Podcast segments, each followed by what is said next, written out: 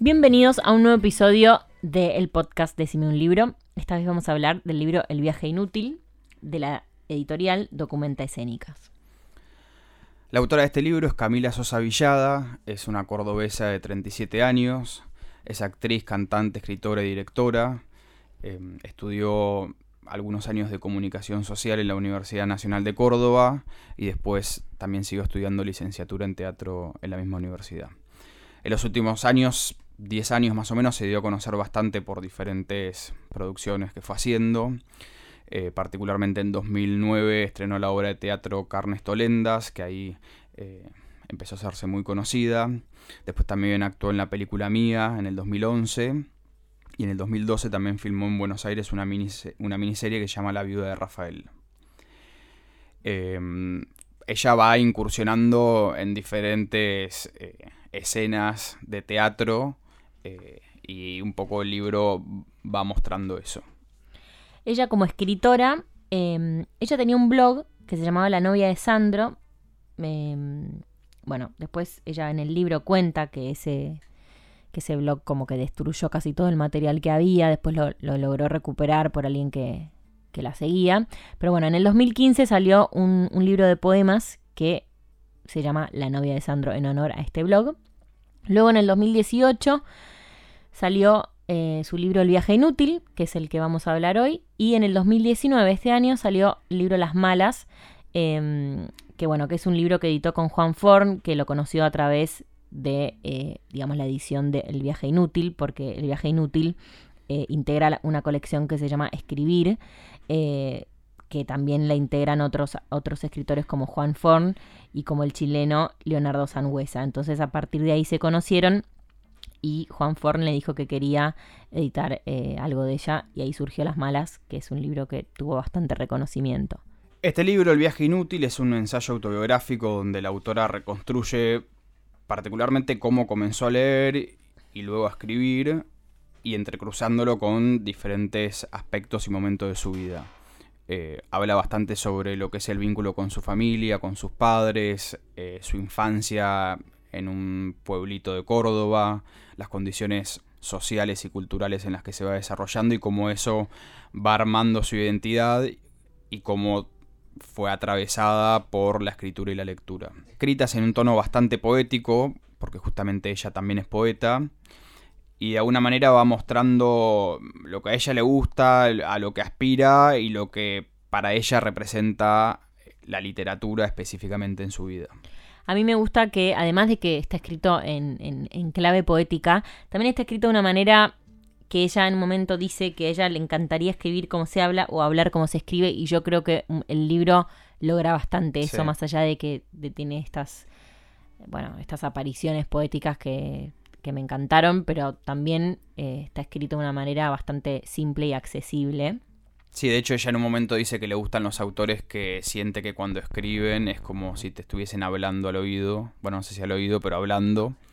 Y en algún punto creo que ella lo logra bastante. Sí. Hay, hay algo que me gusta mucho este libro. A mí el libro en general me gustó un montón. Particularmente, em, últimamente le presto atención a los títulos de los libros. Y me parece que El viaje inútil está... Bueno, ella hace como distintas eh, como que la frase el viaje inútil tiene distintas acepciones en el libro. Eh, pero bueno, al principio uno no, no leyó el libro y dice el viaje inútil no sabes de qué se trata. Después, en la medida que lo empezás a leer, te das cuenta que, bueno, para dónde va. Y ella, al principio todo, habla de que no debe existir cosa más horrible que tener un hijo escritor, eh, ese oficio inútil e inexplicable. Y también cuenta que para la familia era una profesión inútil la de la escritura porque no da dinero, no compra, no compra un auto, no construye casas, no te, no, se vas no te vas de vacaciones, perdes el tiempo. Como que ven la escritura como una pérdida de tiempo.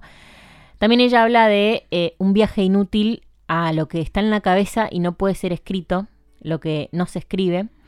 Em, y también habla, dice, este viaje inútil como la vida que... eh, la vida y lo que uno no, no termina de hacer, pero habla de, de este viaje inútil como la vida misma.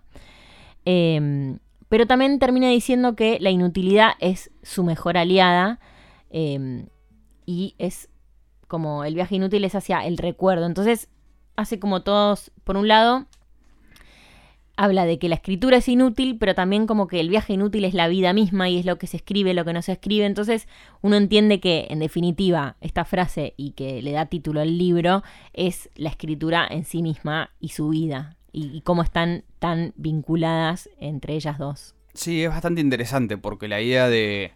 Me parece que juega con esto de lo inútil y lo útil, útil para quién o para qué. Exacto, sí. Eh, el libro está muy cargado de reflexiones sobre cuestiones sociales, de género, tiene una posición muy fuerte, muy, muy tomada, cuenta anécdotas eh, también muy fuertes y me parece que hay algo de eso que se rescata de decir, bueno, el arte debería ser útil para qué o a qué fines y como un modo quizás de confrontar ciertas cosas también.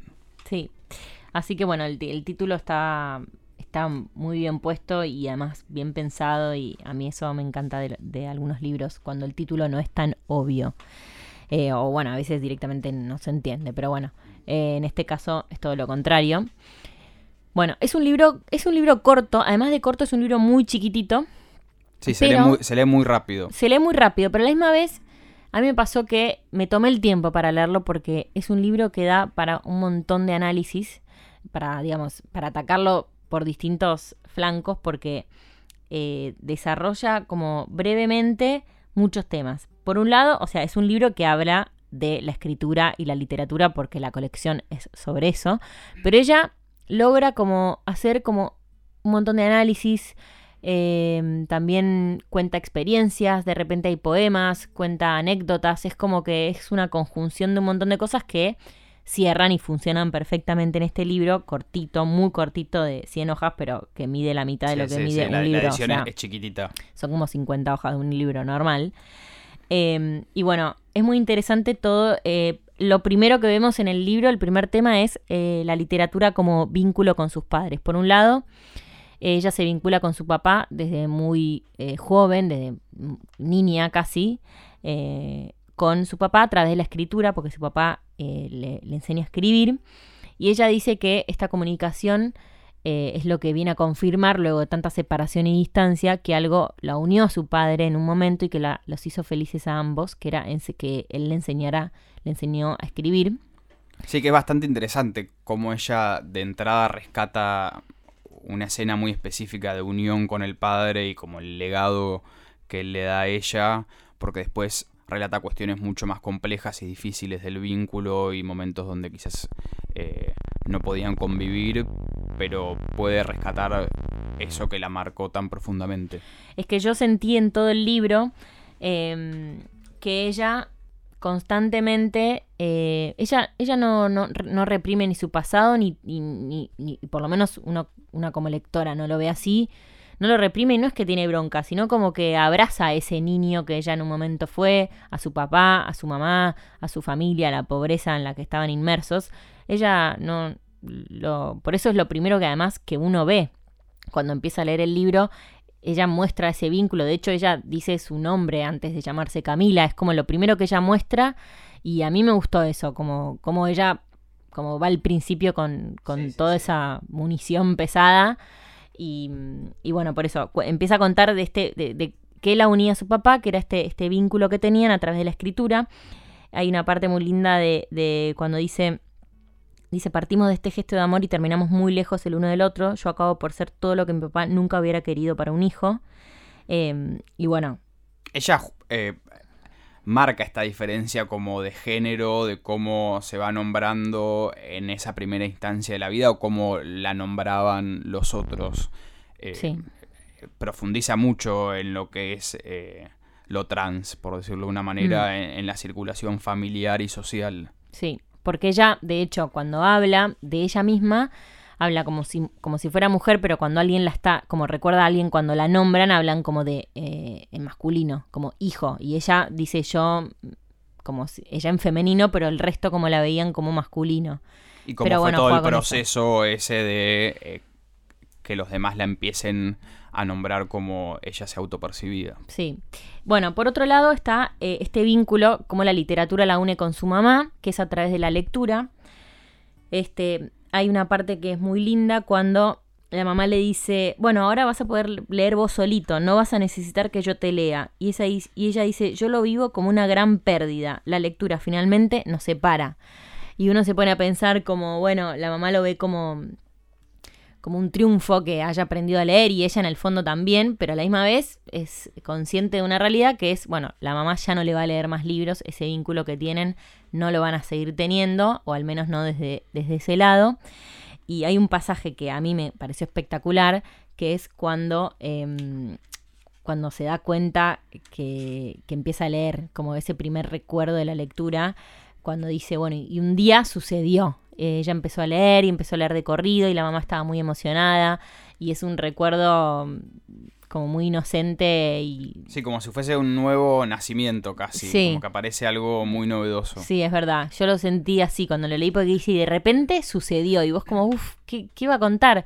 Y bueno, y es que empezó a leer y para ella, bueno, lo importante que fue por eso, no solo la escritura, sino la literatura y cómo se empezó a meter y cómo a partir de ahí la literatura comienza a ser su refugio. Eh, un refugio, y ella dice, encuentro un refugio, que es lo que más busco a esa edad, un refugio. Y sobre todo encuentro que existe un poder en el ejercicio de la lectura, el poder del goce de la soledad. Esa frase, el goce de la soledad. Sí, de la soledad ella habla mucho. Eh, en relación a su infancia, adolescencia y varios momentos de su vida cómo, cómo transita la soledad, es bastante interesante. Y creo que en relación a la literatura, también cómo ella plantea qué lugar tiene la, literatura en relación al sufrimiento, está bueno porque muchas veces, y lo hemos quizás conversado en relación a otros libros, por ejemplo, El nadador en el mar secreto, que a veces se pone a la literatura o la escritura como un modo de salvación absoluta y como un modo de de, que, de calmar las penas y las angustias. Me parece que ella lo pone un poco en duda. Eh, yo personalmente pienso que a veces se exagera esa dimensión de la escritura como salvadora, que a veces es un modo de tramitar ciertas cosas, pero no es que necesariamente es la resolución. Sí, a mí me pareció igual que ella como que en un momento decía como que no puedo vivir sin escribir. Sin escribir. Como que para ella no sé si fue la salvación, pero como que fue un lugar donde, la, un lugar a, través del cual canalizó un montón de cosas, porque de hecho ella, y, ahí va la, el tema de la literatura y la escritura conectada con el travestismo, ella dice que su primer acto de travestismo fue a través de la literatura cuando empieza a escribir sobre este personaje que llama Soledad, y ella un poco se ríe de haberlo llamado de una manera tan obvia Soledad, que en realidad era ella misma. Mm. Eh, entonces, bueno, como que ahí, y ahí empieza a hacer este, esta analogía y este paralelismo entre el travestismo y la escritura.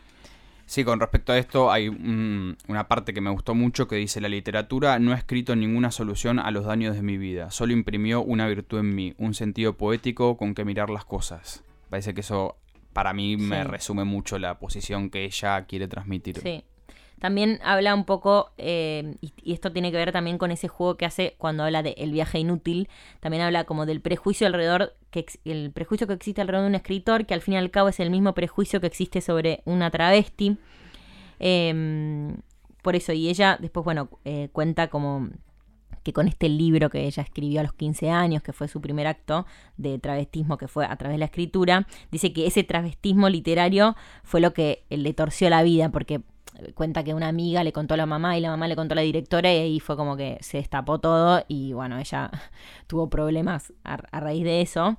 Pero, pero bueno, por eso empieza a contar cómo ella, eso le sirve de puntapié para contar cómo ella decidió dejar una vida sociable, amistosa, heterosexual, levemente gay de, ese momento, como que se fue de, se fue de la masculinidad, que era un lugar más cómodo, cómo renunció a eso, renunció a, eh, desde muy joven eh, a tener una familia, a tener amigos, a tener todo, pero que eh, por otro lado, em, eso, ese silencio que ella sentía, le dio vida a la escritura. Hmm. Como a partir de eso, de, todas sus experiencias, eso fue como que la nutrió para, para poder escribir. Eh, y ella ahí es donde dice lo que yo comentaba, que dice que sin la escritura no existía la posibilidad de vivir. Es como que, por eso digo que, también no es que es la salvadora, pero yo creo que lo que... bueno, en un punto ahí sí, o sea, dice que ella es bastante explícita, dice, si no hubiera escrito, entonces es muy posible que mi vida hubiera sido un infierno, me hubiera suicidado harta de ser invisible, incluso para mí. Pero bueno, me parece que después hay algo como que... Con, como si la escritura no es que es, un, es algo que cierra sentidos y resuelve, sino que es un modo de, tramitación constante. Sí, quizá por eso en un primer momento ella, por eso para mí es más como fue un canal a través del cual ella pudo mm, vivir y expresar todas estas cosas. Em, por eso, después em, ella en un momento, por eso habla como la escritura la hizo, habla de, como de su vínculo de la escritura con el hecho de ser mujer, porque mm, en un momento dice la escritura nace de ese momento, el deseo de escribir encuentra que soy fértil, que soy una hembra viable para incubarlo, pone sus huevos y yo lo cargo dentro de mí como una madre. Entonces ella de, alguna manera va vinculando la escritura con su vínculo con sus papás, ella como mujer, ella con el travestismo, eh, bueno, con la infancia, un montón de... encuentra que, la escritura y la literatura tiene un montón de... O, sea, ocupa mucho lugar en su vida. Em, también habla, bueno, de, las técnicas para escribir, eh, de, cómo escribe, que el ruido, que el silencio, eh, escribir en soledad. Eh, también habla mucho de la, del valor de la palabra escrita. Hay una... Hay Cuestiona bastante el hecho, algo que dice como del escribir por escribir como ella en un momento, ahora no encuentro la referencia, pero dice, bueno, a mí como no tiene problemas si tiene que estar muchos meses sin escribir, si no hay nada para escribir está bien, no, no puede como forzarlo y critica bastante, o al menos dice que no entiende eh, a los autores que se preocupan mucho por tener un bloqueo eh, de escritor. Bueno, de hecho ahí es donde ella habla de, hay una parte que me encanta, está ahí en la página 49, cuando habla de lo que son los poemas, porque habla un poco en función de esto de que hay veces que no hay nada para escribir.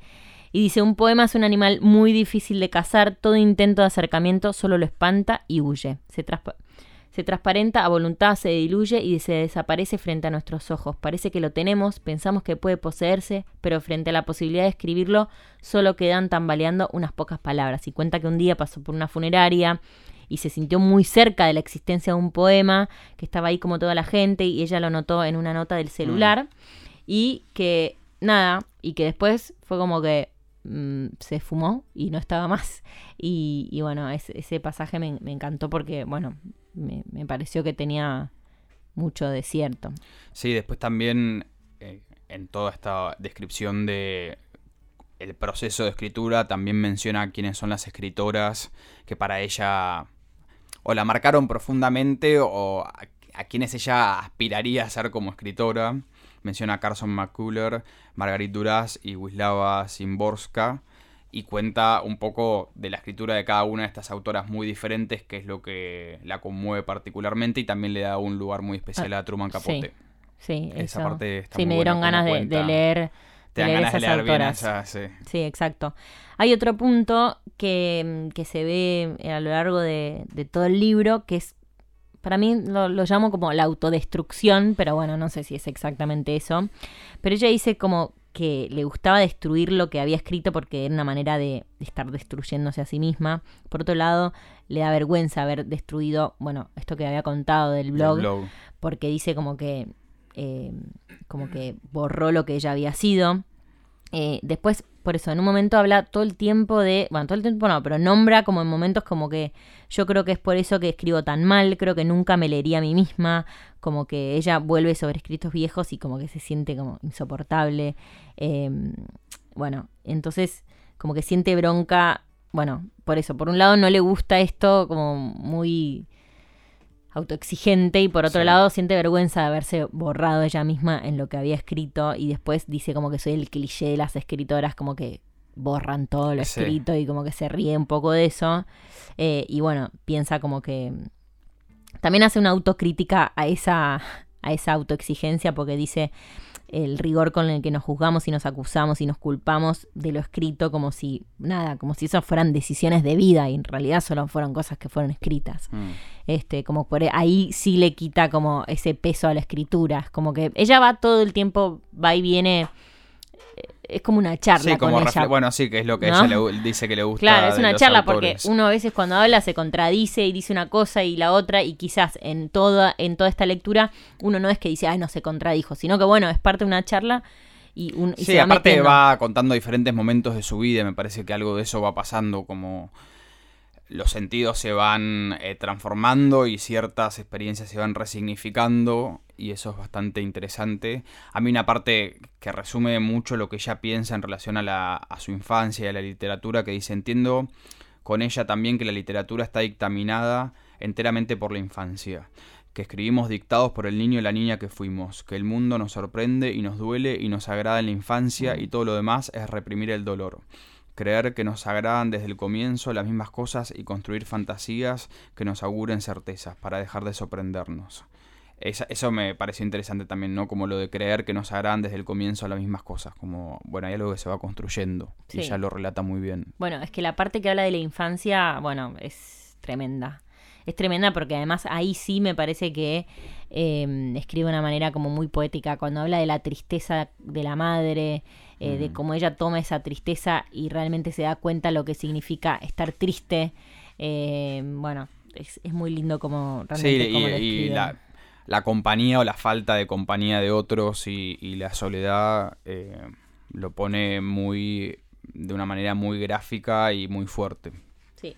Hay una parte eh, que, bueno, por eso ella pasa de, de, uno se desgarra cuando, cuando lee esto de, de la infancia y la tristeza, pero por otro lado también tiene como partes como más graciosas, si Sí. se quieren, como más irónicas. Por ejemplo, en un momento habla de los escritores varones. Varones. Y es muy gracioso porque dice como eh, todo escritor estaba lleno de opiniones, como todo escritor estaba lleno de opiniones sobre las mujeres, opinaba sobre el cuerpo de las mujeres, sobre la actitud de las mujeres, sobre su madre, sobre sus novias, sobre sus amantes, siempre con esa mezcla de devoción ofensiva y una misoginia tan palpable que a veces retorcía de disgusto. Y después, en otro momento, por eso vuelve a hablar de que ella le dan fiaca a los escritores, ahí como todos Sí, se ríe un poco de ciertos personajes Eh, muy cliché Sí. del ambiente literario. Sí, eh, en otra parte habla, dice, no tiene que ver con la edad ni con la forma, sino con cierta intención de error, de falibilidad en lo que se hace, cierta manera de burlarse de lo perfecto que tienen las mujeres y que es casi un bien común y del que carecen en su mayoría los hombres. Y bueno, como que eh, es gracioso como un poco se burla Mm. de, de todo esto. Es algunos prototipos. Este, bueno, más allá de, bueno, estos temas que la verdad Mm. es que son un montón, podríamos Sí, estar sí. horas Por eso hablando. es un libro corto, pero que tiene mucho material y que uno se queda pensando después de leerlo. Por último, me gustaría remarcar el hecho de que resulta, bueno, ella cuenta en su libro que eh, ella en un momento ejerció la prostitución, ella es una mujer trans, pero por otro lado ella siempre estuvo vinculada con la cultura, de hecho, bueno, cursaba, mm, esto lo, sabemos no por el libro, pero por una charla TED que ella tiene que es muy interesante. Ella estudiaba comunicación social y por las noches iba al Parque Sarmiento, ejercía la prostitución, estaba con un grupo también de, travestis. Y ella y cómo, bueno, lo complejo de, de- de esos dos mundos y cómo se entrecruzan y, y, quien, si en algún punto parecen antagónicos, realmente eh, en ella resultan como muy compatibles y uno cuando lee el libro entiende un montón de cosas. Eh, y bueno, ella lo cuenta, que muchas su, su escritura viene también de sus experiencias. Eh, pero bueno, esta conjugación que hay entre la calle, la prostitución y por otro lado la cultura, particularmente la literatura en este caso que estamos hablando de ella como escritora. Bueno, a mí eso, al margen de que no es un tema específico, creo que está al re- eh, a lo largo de, de todo el libro, se siente, se percibe eso Sí. y me pareció muy interesante. interesante. Sí, la verdad Sí. que, que está bueno porque no es algo que se vea, digamos, tan comúnmente. Sí. Eh, Y la verdad que verlo y ver un libro así, Sí, que te conmueve tanto y Sí. que, te- que logra transmitir de una manera tan particular. sí, logra transmitir como humanidad y creo que logra lo que ella un po a lo que ella aspira, que en realidad ella siente que no lo tiene y que dice que escribe mal, como cualquiera que hace una autocrítica de uno, de uno mismo, es esto de poder eh, hablar como se escribe y escribir como se habla y transmitir como toda esta es como un- una Sí, escritura también- honda. Sí, co- transmitir de manera simple cuestiones bastante complejas. Sí, Así que bueno, este libro... Sí, lo recomendamos mucho. También está la charla TED que decía Rochi recién en YouTube, Sí. que es interesante Sí. y es cortita. Sí, dura 15 minutos y Sí. también te da como un feedback de, de quién es ella, que a mí, bueno, a mí siempre me resulta interesante cuando un libro me gusta conocer a quién lo escribió. Así que bueno, esperamos que hayan disfrutado de este podcast y nos vemos en el próximo.